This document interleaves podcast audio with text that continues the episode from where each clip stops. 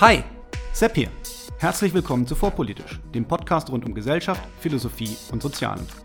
Hier bekommt ihr Shorts zu aktuellen Themen aus einem frischen Blickwinkel serviert.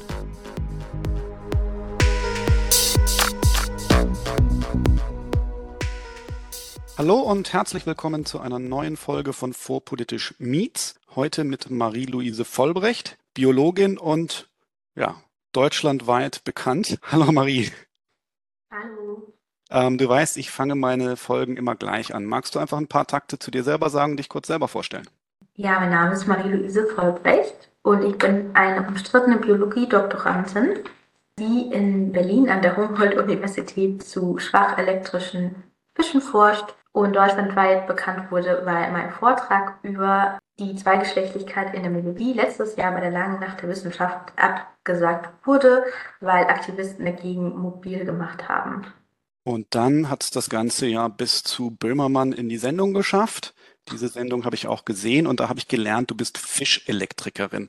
Was, was macht man da? Kannst du meinen Goldfisch reparieren, den ich nicht habe? Oder was, was ist dein Forschungsgebiet?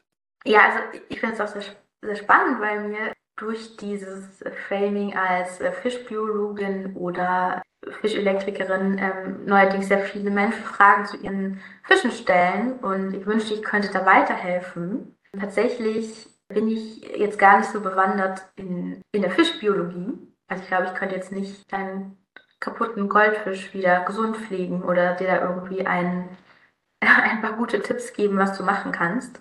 Ich muss sagen, ich beschäftige mich mit den Fischen eher schon sehr speziell äh, mit dem Gehirn und mit dem Nervensystem. Und der Fisch ist halt lediglich ein Modellorganismus.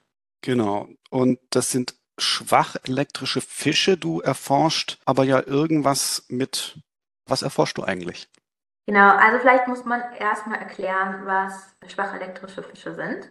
Und wir unterscheiden zwischen stark elektrischen Fischen. Stark elektrische Fische, das kennt, glaube ich, jeder. Das sind so diese, diese Zitteraale, die ja, sehr viel Strom erzeugen können, um ihre Beutetiere damit ähm, anzugreifen und zu leben und zu überwältigen.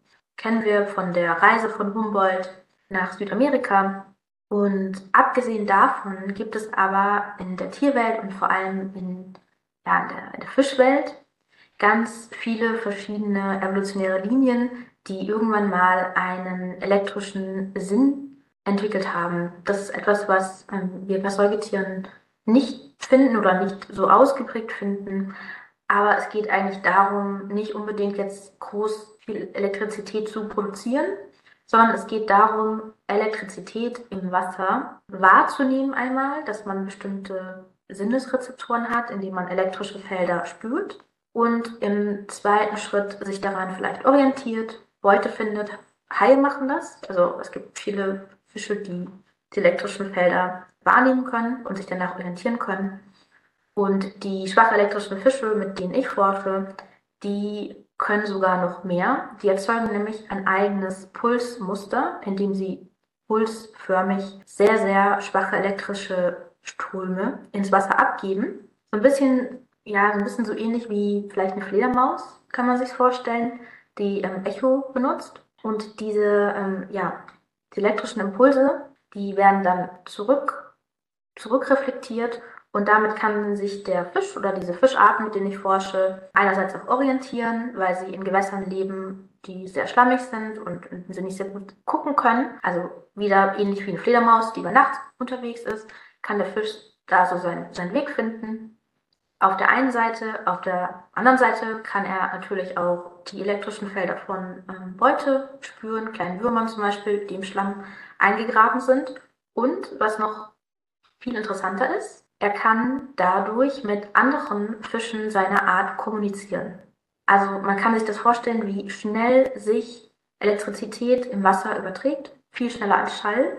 Und wenn man in so einem Sumpf steht und den zuhört, ist das eigentlich wie so ein Rap-Battle. Also und wir, wir, wissen halt auch nicht, welche Informationen dort kodiert hin und her getauscht werden, aber durch das Medium Wasser geht das sehr, sehr schnell und die einzelnen Fische können so über weite Strecken im Wasser miteinander sehr, sehr schnell kommunizieren. Okay, krass. Also ich gehe davon aus, deine Aufgabe ist es jetzt nicht, den, den Fischwrap zu entziffern, sondern genau, was ist deine Forschungsfrage? Genau, also den Fischwrap zu entziffern, das machen viele, viele meiner Kollegen. Also das ist eigentlich so das, woran man, woran hier viele forschen, auch in, in meiner Arbeitsgruppe, dass man quasi sagt, okay, welche Signale bedeuten jetzt was? Weil es gibt so bestimmte, ja, sich wiederholende Muster, also Dekodierung. Das mache ich aber nicht, sondern ich arbeite so ein bisschen mehr an der an der Hardware eigentlich, also am Gehirn und auf einer, so einem neuroanatomischen Level, dass ich einfach schaue, wie sich bestimmte Gehirnbereiche, die mit bestimmten Verhalten assoziiert sind, also zum Beispiel auch Gehirnareale, die mit diesem elektrischen Sinn verbunden sind, aber auch andere, wie werden die jetzt durch die Umwelt beeinflusst und wie beeinflusst das wiederum das Verhalten. Also das ist ja, eigentlich so die ganz spannende, zentrale Frage in der Neurophysiologie. Ich bin ja im Moment in der Verhaltensphysiologie oder Neurophysiologie. Wie übersetzt sich eine anatomische Struktur und Vorgänge im Gehirn auf einer zellulären Ebene eigentlich so, dass wir am Ende ein Verhalten haben oder eine Verhaltensänderung haben? Und das ist so ein bisschen die, die Schnittstelle, wo ich arbeite, aber mehr auf dem ja, neuroanatomischen Teil, also wirklich so Gehirne, Gehirne angucken unter Mikroskop und gucken, was für Veränderungen gibt es dort und dann schauen, okay, was bedeutet das dann für das Verhalten im nächsten Schritt. Also eher Fischgehirnchirurgin als, als Fischelektrikerin. Ja, genau. Also weniger Elektrikerin, mehr ähm, vielleicht, ich würde sagen Metzgerin, aber Chirurgin ist dann schon wieder so, dass das heißt schon wieder diesen heilenden Klang so und das, das mache ich halt leider wirklich nicht, sondern ich schaue halt wirklich eher, wie sich diese Lebensbedingungen der Fische, in dem Fall Sauerstoff, auf das Verhalten, also erstmal auf die, auf die Hirnstruktur, auf die Zellen, die Neubildung von Zellen, im nächsten Schritt dann auf Lernen und Kognition und dann Verhalten auswirkt. Ja, das ist halt ganz spannend an diesen Fischen, mit denen ich forsche. Also mal abgesehen davon, dass schwache elektrische Fische sowieso sehr interessant sind, für die Verhaltensforschung, weil wir halt ein, weil wir halt ein distinktives Verhalten haben, was wir mit neuronalen Strukturen schon oder mit Sinneszellen schon verbinden können. Ja, das ist immer wichtig, wenn man ein Verhalten erforschen will, dass man irgendwie die morphologische Grundlage davon hat. Und der zweite Teil ist halt, dass diese Population mit Fischen, äh, mit denen ich forsche, dass da was passiert ist, was für uns heute, wenn wir uns zum Beispiel die Auswirkungen vom Klimawandel angucken, sehr, sehr interessant ist denn die leben in einem, ja, in einem Gebiet, wo in den 70er Jahren äh, wohlmeinende Menschen einen, einen Raubfisch angesiedelt haben. Und äh, weil sie dachten, die Menschen dort leben von der Fischerei, es gibt aber nur diese kleinen Fische, also im Viktoriasee. Und wir, wir setzen jetzt hier einfach mal so einen großen Fisch rein, der relativ viel Fleisch hat. Das wird irgendwie, ist gut für die lokale Fischerei. Ja. Was ist passiert? das, was abzusehen war, dieser Fisch hat sich natürlich explosionsartig verbreitet, hat große Teile der Biodiversität zerstört, breitet sich weiter aus. Und die Fische, mit denen ich forsche, da gibt es halt zwei Populationen. Einmal die Population im See an sich, die gibt es vereinzelt noch, ähm, in so diesen Satellitenseen rund um den Viktoriasee. Und die andere Population, mit der ich forsche, die konnte diesem Raubfisch entkommen und zwar indem sie in den Sumpf ausgewichen ist. Im Sumpf haben wir jetzt aber sehr, sehr wenig Sauerstoff und diese Fische brauchen, könnte erwarten, dass diese Fische einen sehr, sehr hohen Sauerstoffverbrauch haben, weil sie einfach ein komplexes Verhalten haben, sehr große Gehirne. Und die Frage ist jetzt so, ja, was sind eigentlich die Folgen davon, wenn, wenn ein Gehirn, wenn ein Gehirn plötzlich in einer sauerstoffarmen Umgebung versucht, sich anzupassen? Ist es eine Anpassung? Ist es eine Toleranz? Gibt es dort interessante Mechanismen, die sich irgendwie vielleicht auf Menschen übertragen lassen? Kann man vorhersehen, was so in der Zukunft passieren wird? Wenn es nämlich wärmer wird, gibt es weniger Sauerstoff im Wasser. Genau, von daher ist das einfach ein sehr, sehr spannender Modellorganismus, um alle möglichen Fragen zu klären. Ich hoffe, ich habe jetzt nicht zu viel erzählt.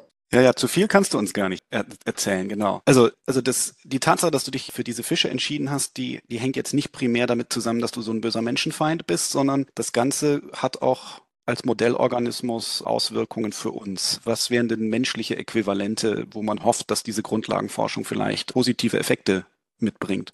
Ja, also ich, finde es immer so schwierig, Grundlagenforschung generell zu, ja, damit zu rechtfertigen, dass man sagt, okay, aber es, es, könnte nützlich sein für den Menschen. Also man muss ja immer Grundlagenforschung auch irgendwie rechtfertigen. Ich finde, solche Erkenntnisse sind an sich schon, schon wichtig. Aber Fische, also Fischgehirne und das Nervensystem von Fischen ist sehr, sehr interessant, weil Fische die Kapazität haben, dass die Gehirne äh, ihr ganzes Leben lang weiter wachsen und Neurogenese stattfindet. Also Neurogenese ist der Prozess, in dem neue Neuronen oder neue Nervenzellen im Gehirn gebildet werden. Ich weiß nicht, ob du das schon mal gehört hast, aber wenn man Fischen zum Beispiel das Rückenmark durchtrennt, dann können die das äh, regenerieren. Die können Verletzungen im Gehirn regenerieren. Also die können diese Hirnmasse oder Gehirnteile wieder nachwachsen lassen. Ja, es ist eine unglaublich große neuronale Plastizität, die wir dann nicht mehr in, in Säugetieren haben. Und wenn du, ja, ich weiß nicht, ob du jemanden kennst, also ich habe jemanden in meiner Familie, der, die Person hatte einen Schlaganfall, also einen ganz kurzzeitigen Ausfall der Sauerstoffversorgung von bestimmten Hirnteilen. Und bei Menschen, ähm, ja, gibt es keine Chance, das dann zu regenerieren. Man kann dann ja, den Damage, der entsteht, irgendwie versuchen aufzufangen. Aber ja, wir, wir haben halt nicht mehr die Kapazität, neue Nervenzellen zu bilden im Gehirn oder erste Untersuchungen in, auch in Säugetiermodellen, dass das vereinzelt ja, im Riechsystem der Ratte zum Beispiel vorkommt. Aber generell können wir sagen, wir können nur davon träumen, so ein Gehirn zu haben wie Fische. Zumindest wenn es darum geht, Schäden, die durch Sauerstoffmangel entstehen, zu reparieren. Ja, krass, nee, wusste ich auch, wusste ich auch nicht. Jetzt Hast du da verschiedene Populationen genannt? Warst du selber am Viktoriasee? Also sammelst du deine Spezies da selber ein oder kriegst du die ins Labor geliefert? Sind die da in irgendwelchen Tanks? Äh, wie kann ich mir das vorstellen? Nee, also tatsächlich war ich, äh, war ich in Uganda auf einer Feldstation äh, im Sommer und habe dort die Fische, also ich habe dort im Freiland einige Versuche gemacht. Ich habe dort auch so eine Art, ich würde jetzt mal sagen, ist es ein Feldlabor, ist das eigentlich ein Schuppen? Aber ich habe dort auch einige Versuche durchgeführt und ich habe dann auch Fische mitgebracht, also eingeführt nach Deutschland, um weitere Versuche zu machen, also weitere Verhaltensversuche. Ja, es ist so ein bisschen, also eigentlich war halt vorgesehen, dass ich dort ähm, jeden Sommer bin in meinem Doktor. Dann kam halt Corona, dann musste die Station evakuiert werden. Bis jetzt waren wir nicht mehr da, also weder ich noch einer meiner Kollegen. Jetzt habe ich so ein bisschen ähm, mein Projekt ein bisschen erweitert. Ich arbeite jetzt auch mit einer Art, die, äh, die man auch kommerziell erwerben kann. Also von, der, von derselben Fischfamilie, also auch schwach elektrische Fische aus Afrika, aber leider nicht mehr mit diesem Sumpfpopulationshintergrund, der eigentlich interessant ist. Aber ich habe durch die mitgebrachten Tiere und durch die Erkenntnisse, die ich vor Ort gesammelt habe, eigentlich schon relativ viel Material, mit dem ich ähm, arbeiten kann. Also du, du, du hast die da quasi im Tank und stimulierst die und machst dann da irgendwelche Verhaltensexperimente oder äh, gib mir mal ein Beispiel. Ich kann es mir immer noch nicht so plastisch vorstellen, wie dein Arbeitsalltag aussieht. Also du, du, schlüpfst jetzt in deinen Laborkittel und dann spielst du mit deinen Fischen wie genau? Genau, also auch ich bin da mal so ein bisschen, ich zögere mal so ein bisschen darüber zu reden, weil äh, diese Art von Tierversuchen natürlich auch immer umstritten sind und vor allem in Deutschland braucht es sehr, sehr lange, bis solche Versuche ähm, genehmigt werden. Also eigentlich kann ich, bevor ein Versuch, ein Versuch genehmigt wurde, äh, überhaupt nichts machen. Und ich designe eigentlich gerade ein Lernexperiment, also sitze ich gerade dran und versuche quasi die Fische zu trainieren, ähm, eine bestimmte Aufgabe zu lösen und dann eine Belohnung zu bekommen, also so Konditionierung. Und dann ähm, ist halt der Plan, diese Fische äh, in verschiedenen Sauerstoffkonzentrationen zu halten über einen definierten Zeitraum und dann quasi zu gucken, sind die jetzt dümmer, können die sich noch genauso gut erinnern. Also ja, man, man trainiert die Fische, man hält die Fische, dann muss man die Fische leider am Ende ähm, töten, was auch relativ aufwendig ist. Und dann schneide ich quasi das Gehirn in sehr, sehr viele kleine Scheiben und gehe ins Labor und mache verschiedene Methoden um ja, dann diese Vorgänge im Gehirn, zum Beispiel die Neurogenese, also die Zellneubildung, für mich sichtbar zu machen unter dem Mikroskop. Aber auch die Rate der Zellen, die gestorben ist. Ich weiß nicht, ob man sich das so gut vorstellen kann, Aber deswegen fand ich das Projekt auch relativ spannend, weil es hat so alles. Also ich bin gerne draußen, ich arbeite gerne ja, als Biologin draußen im Feld. So, dann hat man die Ebene, aber ich bin auch gerne im, im Labor. Ich mache gerne meinen, meinen Laboralltag, wo ich sehr präzise arbeite, aber ich mache auch gerne Literaturrecherche und designe meine Versuche, weil ich das Thema so spannend finde. Ja, kann ich, kann ich verstehen. Also ich war ja selber in der Physik und wollte auch immer so ein bisschen alles im Labor rumspringen, an Geräten rumschrauben, Messungen machen, aber auch selber simulieren und die Theorie dazu. Und insofern kann ich verstehen, dass, dass der Spaß dann auch daran liegt, so ein bisschen die Abwechslung zu haben. Ist das jetzt eigentlich Zufall, dass diese Fische schwach elektrisch sind und dass sie mit der Hypoxie, so heißt das, ne, mit dem, mit mhm. dem Sauerstoffmangel, dass die damit äh, so gut umgehen können oder sind die zwei Sachen jetzt einfach erstmal unverbunden und hätte man nicht diese Fischelektrikerin an die Luft gezerrt, würde es keine Sau interessieren, dass die schwach elektrisch sind, also für deine Forschung. Ja, für meine Forschung ist es schon interessant, dass sie schwach elektrisch sind, weil du natürlich auch in diesen Lernexperimenten ja auch die, also ich habe mich da jetzt noch nicht eindeutig entschieden für einen Stimulus, aber die, diese Lernversuche, die sind natürlich dann auch so designt, dass zum Beispiel, ähm, das ist jetzt einfach nur mal ein ein aus der Luft gegriffenes Beispiel, aber du könntest jetzt zum Beispiel einen männlichen Fisch eine Sequenz vorspielen, die du von einem weiblichen Fisch aufgenommen hast und dann die Antwort des Fisches quasi aufzeichnen. Und diese, und es ist auch ganz häufig so, dass die Fische sich wiedererkennen, also so bei einem unbekannten Fisch eine bestimmte ähm, ja, Frequenz oder Folge von Pulsen abgeben. Also auch hier, es, es, gibt einfach sehr, sehr viele verschiedene Arten von elektrischen Fischen. Es gibt welche, die pulsen, wie meine, es gibt welche, die dauerhaft äh, in so einer Sinuswelle miteinander kommunizieren. Und da hat man zum Beispiel dann, dann oft so, dass, dass wenn sich zwei Fische neu treffen, dass man dann ganz, ganz viel Kommunikation hat. Aber der Fisch dann relativ schnell versteht, okay, den, den kenne ich schon. Und irgendwann hat er halt verstanden, nicht mehr auf den so stark zu, zu reagieren. Und das könnte man zum Beispiel benutzen, ja, dieses, das nennt sich ein Novelty-Test, also so ein neues Objekt, mit dem du konfrontiert bist, oder ein neuer anderer Fisch.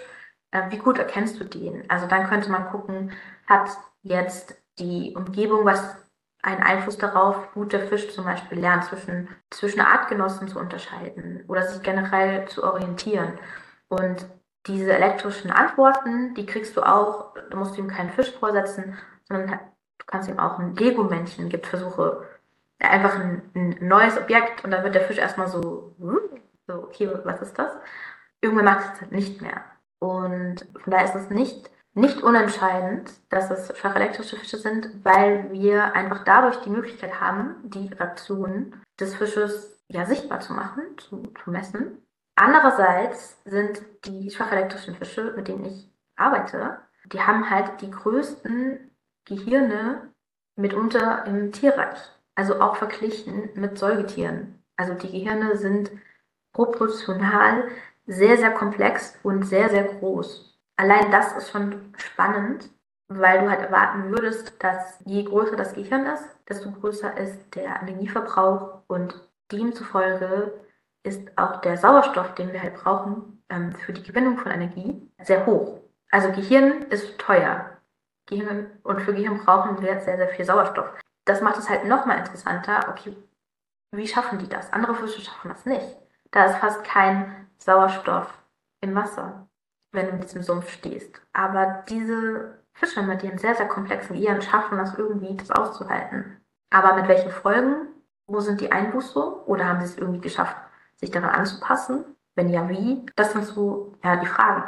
Ja, also ich, ich höre das jetzt gerade zum ersten Mal, dass die so ein Riesengehirn, ich nehme mal an, in Bezug auf die Körpermasse oder Körpervolumen genau. haben, weil ich dachte immer, äh, es gibt ja immer diesen, diesen Spruch, dass, dass also das, das, der menschliche Kopf ist ja relativ groß und schwer und, und Ne, dass, dass Babys beim, bei der Geburt des Menschen da so ein Problem haben, sagt man ja immer, es liegt daran, dass unsere Köpfe schon auch schon ziemlich groß sind, weil unsere Gehirne so groß sind. Und irgendwie hätte ich jetzt vermutet, dass Gehirngröße und Gehirnleistungsfähigkeit auch irgendwie zusammenhängen, nicht nur der, der Energieverbrauch. Also wie, wie schlau sind denn diese Fische? Was kann man mit denen denn so anstellen? Ja, das, das ist äh, generell die Frage. Also je länger ich mich mit Fischen beschäftige und ich habe mich tatsächlich vor meiner Doktorarbeit jetzt nicht mit Fischen beschäftigt. Also ich habe eigentlich immer mit anderen Modellorganismen gearbeitet. Ähm, Fische finde ich aber einfach prinzipiell spannend, auch weil ich tauche. Also und es einfach sehr, sehr interessante Tiere sind an sich.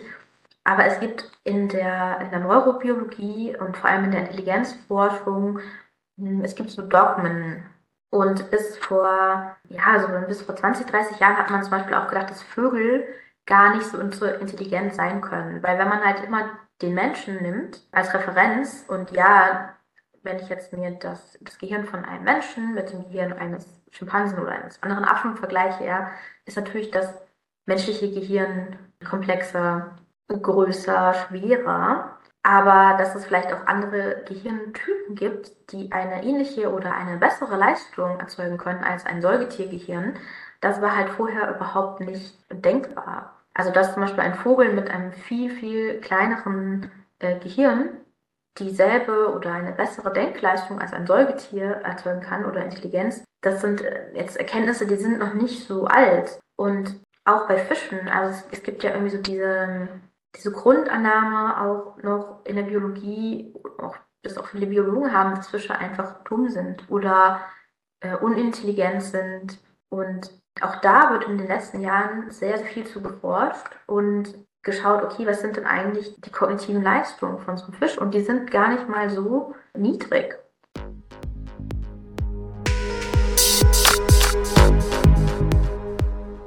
Gefällt euch vorpolitisch? Gefällt euch vorpolitisch genug, um den Podcast aktiv zu unterstützen? Wenn ja, dann könnt ihr mir über die Coffee-App einen virtuellen Kaffee ausgeben. Einfach auf co-fi.com-vorpolitisch gehen und spenden. Das ist ko-fi.com-vorpolitisch. Für jede Unterstützung jetzt schon. Vielen herzlichen Dank.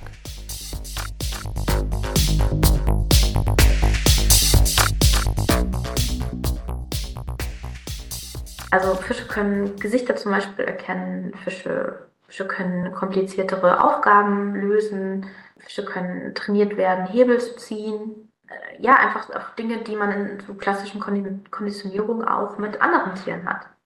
Das höre ich jetzt auch zum, zum ersten Mal. Du bringst gerade mein Weltbild zum Einstürzen. Zack. Ja, ich kann dir auch erklären, woran das liegt. Es gibt ein sehr gutes Buch drüber, das habe ich auch gelesen. Das, das heißt, Can, ich glaube, es heißt Can Fish Feel Pain?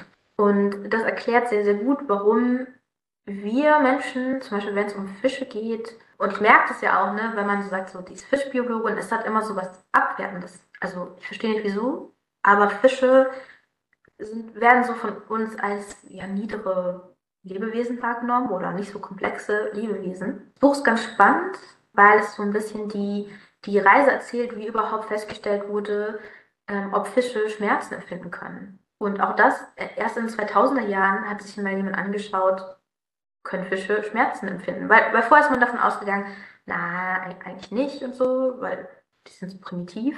Und dann hat man sich halt diese Schmerzrezeptoren angeschaut und gesagt, okay, da ist eigentlich gar kein Unterschied zu, zu dem zu, zu Säugetieren zum Beispiel. Ein paar Unterschiede gibt es, aber von der Verteilung her. Und Fische zeigen auch ja etwas, was man als Leiden interpretieren könnte oder Schmerzen. Und es ist aber nun mal so, dass, dass sie doch sehr unterschiedlich sind zu, zu Säugetieren. Also wenn wir so eine Maus sehen oder, oder eine Ratte, dann können wir uns irgendwie noch eher an die reinversetzen, weil diese Gesichtsausdrücke oder die, die Haltung ja in uns eher Empathie erzeugt. Aber je weiter wir weggehen von unserer eigenen Art, desto schwerer fällt es uns halt, Empathie zu zeigen oder uns in ein Lebewesen einzufühlen. Und, und Fische haben ja zum Beispiel diese sehr starren Flossen, die haben jetzt nicht unbedingt eine gekrümmte Haltung ja, oder eine Schonhaltung, wie sie zum Beispiel Mäuse einnehmen würden. Die haben jetzt nicht so distinktive Gesichtsausdrücke und so weiter und so weiter. Also es gibt ganz, ganz viele Faktoren, weswegen viele Menschen sich jetzt nicht, wenn sie nicht damit forschen, unbedingt für Fische interessieren oder denken, dass Fische ja, intelligent sind oder irgendwie Gefühle haben oder leiden können. Also zugegebenermaßen hätte ich die jetzt auch für ein bisschen doof gehalten, die Fische. Ich kenne auch noch das, wie du sagtest, äh, von früher, ne? Also die, die ehemalige ähm, Fisch, wie, wie nennt sich das, Pesketarier-Bewegung, die gesagt hat, ne, esst Fische, die, die, die merken nichts, ganz im Gegenteil äh, zu den armen Säugetieren oder, oder Hühnchen, die ihr da verspeist. Also an die kann ich mich noch erinnern. Du sagst jetzt, das ist so eine Entwicklung auch erst seit den, seit den 2000ern. Das ist ja noch gar nicht so lange her. Genau. Weil Fische auch mehr und mehr eingesetzt werden. Also Fische, vor allem Zebrafische, werden, ja, also es Also es gibt jedes Jahr eine Steigerung von Fischen, die in Tierversuchen eingesetzt werden. Man greift gar nicht mehr so oft auf Ratten und Mäuse zurück, sondern der Fisch als Modellorganismus, der wird halt einfach immer interessanter für die Forschung. Weil also die, vor allem die Zebrafische, die in vielen Laboren eingesetzt werden, um verschiedene Krankheiten zu erforschen, auch die teilen sich ja schon mit uns etwa über 70 Prozent Allergene und lassen sich halt relativ einfach manipulieren und relativ einfach halten. Also so 20 Fische zu halten, ist vom Aufwand her weniger aufwendig, als jetzt 20 Mäuse zu halten. Ja, und hübsch aussehen tun sie auch noch. Ja. Ähm, so ein, so ein Aquarium voll Zebrafische. Also du sagst ja, du warst tauchen. Ich war ja auch erst gerade wieder tauchen am Great Barrier Reef. Sogar auch einen kleinen Clownfisch gesehen. Die sind ja auch immer ganz putzig. Äh, wie gesagt, das, das kriegt man ja so gar nicht mit, wenn man in dem Bereich nicht unterwegs ist. Ja, also ich, ich kenne ein paar Biologen, äh, die forschen alle mit Stechmücken und so Gefiech, weil die sind alles Virologen auch, die sich um eine Ausbreitung von Krankheiten Sorgen machen. Und da ist halt die Mücke irgendwie so deren großer Hauptfeind. Aber dass der Fisch äh, quasi so in den Mittelpunkt geritscht äh, ist, das ja, hätte man gar nicht, hätte man gar nicht mitbekommen. So im Laboralltag, da gibt's doch bestimmt auch irgendwelche Anekdoten, die so passieren. Oder ist das ja. alles langweilige, ernste, keiner lacht jemals? Nee, also passieren, passieren schon äh, sehr lustige Sachen. Ich weiß nicht genau, worauf du jetzt hinaus willst, aber ich weiß auch gar nicht, ob ich das so, so laut sagen darf. Aber ich habe mir tatsächlich mal, da war ich noch im Bachelor, eine Flasche Paraform alle über die Beine gekippt. Das war auch sehr dumm und ich hätte nicht so arbeiten dürfen. Und es endete zum Beispiel damit, dass mich dann drei Leute anschrien, ich soll jetzt sofort die Hose ausziehen. Zurückgeantwortet habe, das hättet ihr ja wohl gerne. Also ob ich jetzt hier jetzt sie ausziehe im Labor, aber natürlich muss, ich, muss man sich ausziehen, so. Wenn du nicht möchtest, dass deine ähm, ja, Beine Schaden nehmen. Und das war der Tag, an dem ich dann ähm, gelernt habe, dass man immer eine Jogginghose vielleicht im Schreibtisch haben sollte. Oder also es schadet auch nicht, Ersatzklamotten zu haben. Und Kittel sind auch nicht so gut, weil wenn man sitzt, dann, dann sind die Kittel halt in der Mitte so, die gehen die so auseinander und dann hat man halt gleich was auf den Beinen. Sowas meintest du, ne? genau, solche Geschichten.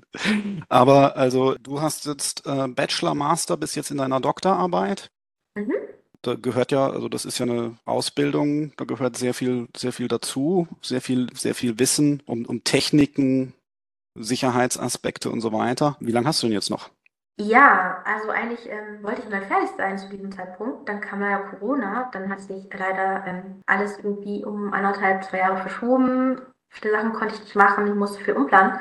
Dann wurde ich gecancelt. Das hat mich auch ordentlich auf Trab gehalten habe jetzt nochmal eine Verlängerung bis nächstes Jahr, dann ist es wirklich, dann ist es auch, das, das Maximum ist dann ausgeschöpft, aber ich glaube schon, dass ich fertig werden kann. Und ich will auch irgendwie langsam mal fertig werden, weil so sehr mich das Thema interessiert, ähm, ja, wenn du halt so lange an einer Sache arbeitest, dann ist das dann auch irgendwann so, möchte man dann doch auch mal fertig werden. Genau. Aber ich habe auch ich bin jetzt auch niemand, der durch sein Studium irgendwie durchgerannt ist und versucht, das möglichst schnell durchzuziehen, sondern ich habe eigentlich immer versucht, auch so ein bisschen andere Fachbereiche reinzuschnuppern und auch in der Biologie. Ich habe da war da einfach in sehr, sehr vielen verschiedenen Disziplinen und bin dann lustigerweise habe ich schon meine Bachelorarbeit in der ähm, in der Neurophysiologie gemacht und bin jetzt quasi wieder da. Ich weiß noch, als ich mein, meine Bachelorarbeit gemacht habe, so in der Neurobiologie, da dachte ich so, oh, das ist voll spannend, aber so dieser Laboralltag, das kann ich mir nicht vorstellen. Ich muss jetzt irgendwie erstmal ein paar andere Sachen machen und dann habe ich die nächsten Jahre irgendwie andere Sachen gemacht und jetzt ja, mache ich wieder eigentlich so ein bisschen das, was ich äh, schon mit Anfang 20 gemacht habe. Aber jetzt macht es mir halt auch richtig Spaß eigentlich. Das freut mich zu hören. Das ist ja die Hauptsache, dass man auch Spaß an der Sache hat. Ja, wenn du dir es wünschen kannst, wie geht es dann weiter? Ja, ich habe ein, ein Paper, was jetzt einmal abgelehnt wurde. Da muss ich jetzt noch ein bisschen Arbeit reinstecken. Dann hätte ich gerne, dass dieses Paper dieses Jahr rauskommt. Dann mache ich gerade, äh, habe ich jetzt ein zweites Experiment, was ich letzten Wochen hatte, was ich jetzt ganz viel Laborarbeit im Sommer auswerten werde. Ich hoffe, da kommen auch gute Ergebnisse raus, ich bin eigentlich optimistisch. Und dann ein zweites Paper schreibe und dass mein Tierversuchsantrag für mein drittes Experiment rausgeht, was ich dann im Frühling mache. Und dann, ja, dass ich quasi ab nächsten Jahr, also ein Jahr im Sommer, eigentlich nur noch zusammenschreibe. Das wäre jetzt der ideale Plan, wie die Sache ausgeht. Und dass ich vielleicht, ähm, ja, konzentriert daran weiterarbeiten kann und nicht immer abgelenkt werde mit irgendwelchen Dramen, die sich sonst so in der Peripherie abspielen. Die Peripherie, die man Twitter nennt. Ja, Twitter und Rechtsstreitigkeiten mit diversen Menschen und Institutionen und Stalkern und brauchst ja auch, brauchst ja auch irgendwie, ich habe es auch gemerkt, ja, das richtige Mindset. So, ich kann mich jetzt nicht irgendwie irgendwie an meine Arbeit setzen und dann irgendwie konzentriert Literaturrecherche machen, wenn da halt auf meiner To-Do-Liste irgendwie noch zehn Sachen sind, die, die, um die ich mich jetzt unmittelbar kümmern muss, weil da jetzt irgendwie ganz, ganz viel von abhängt. Von daher hoffe ich jetzt, dass das sich so ein bisschen legt und dass man so alles, was ich so außerhalb meiner Arbeit mache, vielleicht auf so 20 Prozent beschränken kann und mich so zu 80 Prozent auf meine Arbeit konzentrieren kann. Ich glaube, das wäre eine gute Work-Life-Balance dann hoffe ich mal, dass dir das gelingt. Wir haben noch ein bisschen Zeit. Dann stelle ich noch mal eine Frage rund um diesen ganzen Ethikprozess. Den finde ich nämlich auch ganz spannend. Ich weiß nicht, wie viel du mir da erzählen kannst, weil, wie gesagt, als Physiker, wir haben mit Lasern auf Atome geschossen. Äh, da gibt es keine Ethikkommission, die sich darüber beschwert. Jetzt sagst du ja, ne, ihr macht da Tierversuche. Also auch wenn ihr am Ende vielleicht nur Fische füttert und versucht, die dazu zu bringen, weiß ich nicht, äh, ein entsprechendes elektrisches Signal auszusenden. Wie funktioniert denn dieser Prozess? Wie aufwendig muss ich mir das vorstellen? Oh Gott, das ist das nächste kontroverse Thema. Das ist, äh, ja, das ist, ähm, das ist halt was, was ich überhaupt nicht so richtig nachvollziehen kann. Das hat, glaube ich, auch was damit zu tun, dass ich im Moment in Berlin bin und Berlin sich vorgenommen hat, ein tierversuchsfreies Bundesland zu werden. Ich weiß halt nicht, wie sie sich das vorstellen, wie das funktionieren soll. Also ich glaube, von meiner Erfahrung her möchte niemand gerne Tierversuche machen. Sie sind für manche Fragestellungen aber leider, ja, aber leider unausweichlich. Und ich bin jetzt auch in total vielen Fortbildungen. Also bist du auch verpflichtet, das zu machen, aber ich mache die auch gerne. Es passiert unglaublich viel in der Forschung zu Alternativen zu Tierversuchen. Es ist aber halt so, dass zum Beispiel Gehirne oder auch Verhalten sind so komplexe Vorgänge, dass du da trotzdem die, ja, dass du da halt einfach nicht auf Alternativmethoden zurückgreifen kannst. Also zu hoffen, dass man das dann irgendwann kann in der Zukunft. Aber deswegen denke ich, wenn der Erkenntnisgewinn es erlaubt, dann finde ich Tierversuche ethisch gerechtfertigt. Und ich weiß, dass das auch ein kontroverser Standpunkt ist, aber wir sind halt eigentlich darauf angewiesen. Also wenn du jetzt mal zum Beispiel, ich habe schon angedeutet, Schlaganfälle oder neurodegenerative Erkrankungen, Demenz, das sind einfach, ja, also Krankheiten, die, ähm, wo, wo man halt leider auf diese Versuche zurückgreifen muss. Aber ich glaube, dass was man sich so vorstellt oder was sich normale Menschen unter Tierversuch vorstellen, weicht von der Realität ganz, ganz oft ab. Also wenn du, wie schon gesagt, also was du gesagt hast, wenn ich den Fisch nur darauf trainieren will, zum Beispiel einen Knopf zu drücken, dann ist das ein Tierversuch. Also ich kann legal mit diesem Fisch überhaupt nichts machen. Also außer den zu füttern und den anzugucken, bevor ich nicht einen, einen sehr, sehr langen bürokratischen Prozess auf mich genommen habe, der häufig ein halbes Jahr bis ein Jahr überhaupt dauert im Moment, bis, bis diese Versuche genehmigt werden. Auch wenn es ganz, soll ich sagen, harmlose Versuche sind. Und ich finde das immer so ein bisschen, ja, komisch, weil ich könnte jetzt kann jetzt halt einfach in einen, einen Tierladen gehen. Also jeder Fünfjährige geht in einen Tierladen und kauft sich irgendwie einen Goldfisch und schmeißt ihn in ein Aquarium. Das, das finde ich übrigens auch schlimm. Also die ganze Industrie dahinter, hinter Aquariumfischen. Aber dass das geht. Aber als Wissenschaftler ist man halt immer so diesem Verdacht ausgeliefert, dass man Tiere irgendwie unnötig quälen will. Und das stimmt halt nicht. Du hast ja gesagt, du bist umstritten. Dr. Evil, äh, sorry, Doctress Evil. Ja, also das ist ein aufwendiger Prozess, hast du gesagt. Das heißt, du musst da Anträge ausfüllen, du musst da genau ja. beschreiben, was du machen möchtest. Gibt's, was hängt da so alles dran? Oh Gott, ey, ich bin jetzt ja gerade wieder dran, das sind irgendwie so 60 Seiten, die ich ausfüllen muss. Du musst inzwischen, du musst inzwischen so viel machen und manches finde ich gerechtfertigt, ja. Manches ist nicht gerechtfertigt. Also es ist auch so ein bisschen, man, man hat manchmal das Gefühl, es ist halt so, die bürokratischen Hürden werden immer weiter erhöht, weil man, ähm, ja, weil man so wenig Versuche wie möglich äh, erlauben möchte. Aber gut, muss man halt auf sich nehmen. Aber ich meine, inzwischen muss man sogar irgendwie rechtfertigen, ob die Versuche ein, sich mit der irgendwie Umweltpolitik vereinbaren lassen. Also da muss man auch nochmal eine echt extra Rechtfertigung schreiben. Man muss nachweisen, dass man sich über Alternativmethoden informiert hat, was ich alles gerechtfertigt finde. Also auch gut. Stellt sich ja, dass nur Leute, die wirklich, äh, die wirklich Interesse daran haben, Tierversuche durchzuführen, nur oft werden dann diese Tierversuchsverfahren halt auch bewertet von Menschen, die jetzt nicht so viel Ahnung haben von der sehr spezifischen Forschung, die man macht. Also es geht oft immer hin und her und man muss häufig nochmal genau erklären, was man will, was man machen will und warum man jetzt diese Anzahl an Tieren zum Beispiel braucht. Also es ist einfach ein sehr, sehr aufwendiger, langer, bürokratischer Prozess. Ja, und du sagtest ja, es gibt Alternativmethoden. Ich denke mal, damit sind dann sowas wie Zellkulturen gemeint oder ähnliches. Weil ich meine, was die meisten Leute wahrscheinlich im Kopf haben, wenn sie Tierversuch hören, dann ist das immer dieses Bild ne, von, dem, von dem kleinen Häschen, dem irgendwas Fieses in die Augen getroppt wird, nur damit wir unsere Kom Kosmetik bekommen. Das ist ja so das, das eine überspitzte Bild, das da manchmal gezeichnet wird. Gäbe es denn für das, was du tust, irgendwelche brauchbaren Alternativmethoden oder ist das dann eine Forschung, die für den Wissenschafts, sorry, Wissenschaftsstandort Berlin dann einfach verloren wäre, würde Berlin sich entscheiden, dass sie komplett tierversuchsfrei werden wollen? Ja, ich verstehe es nicht so ganz, weil ich glaube, biomedizinische Forschung ist immer noch ein, da ist Berlin immer noch ziemlich weit vorne dabei. Also ich kann das jetzt nicht beurteilen, aber ich glaube schon, dass es häufig ist, so ist, dass ähm, Wissenschaftler auf andere Oder Standorte ausweichen.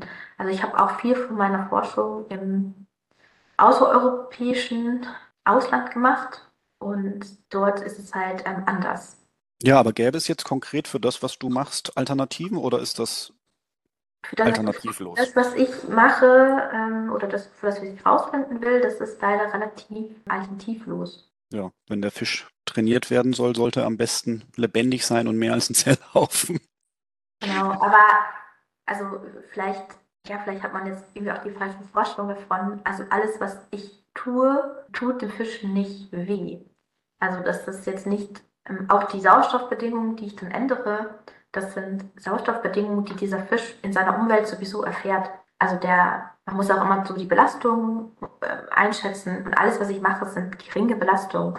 Das Einzige, was dann halt, ja, letztendlich vielleicht auch umstritten ist, ist, dass man natürlich, wenn ich mir das Gehirn anschauen will, ähm, am Ende eines Versuchs oder eines, eines Versuchsjahres oder zwei Jahre, je nachdem wie lange alles dauert, von der Planung des Experiments, der Durchführung, dass man natürlich dann das Gehirn untersuchen muss und dann die Fische halt ähm, ja, in einer Narkose gelegt werden, ähm, eingeschläft werden und schmerzfrei ähm, getötet werden. Und das ist natürlich, verstehe ich auch, wenn, wenn das für manche Menschen ja un, unschön ist. Aber es ist vielleicht alles auch weniger dramatisch, als man sich das vorstellt, zumindest was meine Versuche angeht, wenn es um, um Stichwort Tierversuch geht. Ja, das ist, ist schwer einzuschätzen. Aber ich denke mal, ähm, jeder, der ein Fischbrötchen isst, der hat da auch einen toten Fisch. Ähm. Ja, also das ist ja, ähm, finde ich ja auch immer spannend. Also ich bin jetzt äh, gerade nicht, aber ich, ich, war sehr, sehr lange auch ähm, Vegetarierin. Und wenn dann Leute mich immer konfrontiert haben und aber trotzdem Fleisch gegessen haben oder Fisch gegessen haben. Also dass sie das dann das eine so viel ähm, ethisch verwerflicher finden als das andere. Vielleicht ja, weil es immer davon ankommt, wer, wer halt davon profitiert. Und wenn man sagt, ja, Tierversuche verbieten, komplett für immer, ähm, ist halt so ein Standpunkt, den kann man, glaube ich, eher haben, wenn man nicht weiß, was daran, daran hängt und wenn man nicht darauf vielleicht angewiesen ist oder nicht versteht, wofür es gut ist. Während, ähm, ja, für Fleischverzehr oder Fischverzehr, viele Leute mögen das halt. Und deswegen jetzt, das, ich meine, es werden immer mehr Leute Vegetarier oder Veganer, aber ähm, da wird es einigen Widerstand geben, wenn man es verkünden würde, Berlin muss komplett vegan werden bis 2050 oder so. Ja, also ich esse leider auch viel zu gerne Fleisch und Fisch, muss ich gestehen. Ja, danke für deine Zeit. Ich fand, das war, das war sehr spannend. Mir ja, hat viel Spaß gemacht. Jetzt hast du ein weiteres sehr umstrittenes Thema mit mir aufgemacht. Ich hoffe, da kommt jetzt nicht der nächste Backlash, aber ähm, ich fand es total schön, mal die Chance zu haben, auch über meine Forschung zu reden, weil das kommt immer so ein bisschen zu kurz. Ja, und wie gesagt, ich drücke dir die Daumen, dass das alles so läuft mit deinen Papern und deiner Forschung. Alles Gute für die Zukunft. Danke.